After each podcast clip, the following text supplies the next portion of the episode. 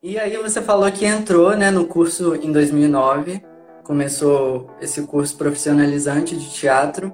No início ali, é, quando você começou a entender um pouco, começou a conhecer, a sua ideia inicial era tra trabalhar somente como atriz. Sim, sim. Porque a gente entra é. muito cru, né? Sem saber, assim, da área, etc.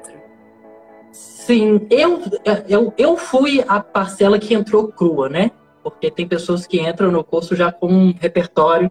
Inclusive, encontramos pessoas no nosso percurso que vinham de lugares com repertórios muito mais ricos do que o meu.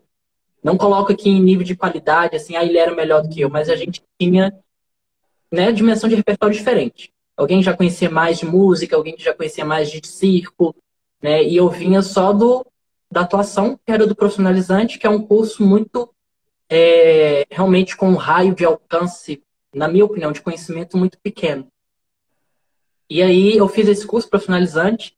No meio disso, eu estava para formar no ensino médio e eu fiquei vivendo essa dinâmica de que o que eu faço, né? Eu decidi que ia fazer faculdade. Isso era de muito tempo. Eu falei, vou fazer faculdade. E chega no terceiro ano, você tem que decidir o que faz.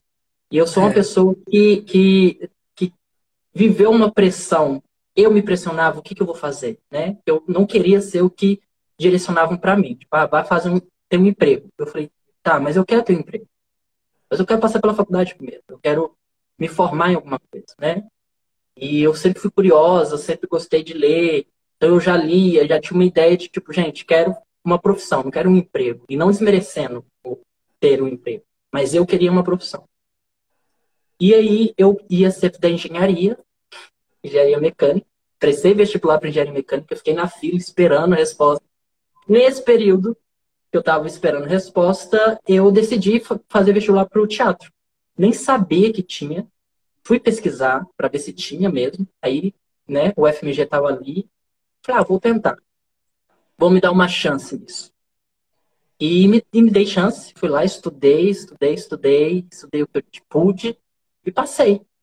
E aí estou nessa trajetória, nesse caminho do teatro e entrei pensando em mesmo ser só atriz.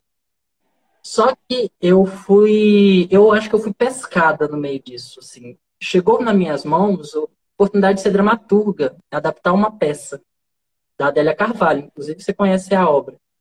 É, e aí, não sei, eu não realmente não lembro disso. Assim, chegaram para falar, ah, eu sei que você escreve, você quer adaptar essa peça? Eu não sei como a pessoa ficou sabendo disso, mas de fato eu brincava de escrever muito. Eu, não sempre, desde pequeno, sempre escrevi assim. Eu, eu gostava de ler, ia ler os livros, corria para um caderno e tentava reescrever a história que eu tinha acabado de ler ou inventar a minha própria história.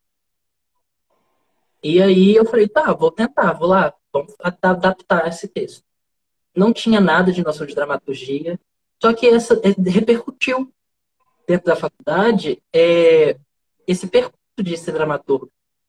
E aí eu fui comecei a fazer trabalhos de dramaturgia. Eu tenho mais trabalhos de num período na faculdade do que de atuação. Depois eu consegui romper isso e falei, não, gente, eu quero ser atriz também, deixa eu ir.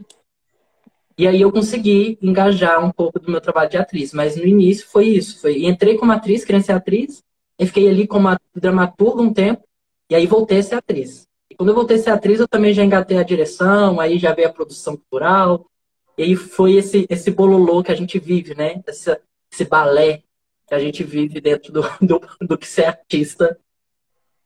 Fora da academia, dentro da academia. É, é igual você falou, assim, né? É muito. A gente acaba desempenhando muitas funções, é muito suado, né? Todo dia tentando entender o que está acontecendo, tentando Sim. se virar, tentando se manter, sobreviver. Mas é uma profissão também muito gratificante, né? Eu acho que ah. a transformação que a gente causa, assim, nas pessoas, é, quando a gente apresenta um trabalho, quando a gente conversa mesmo, né?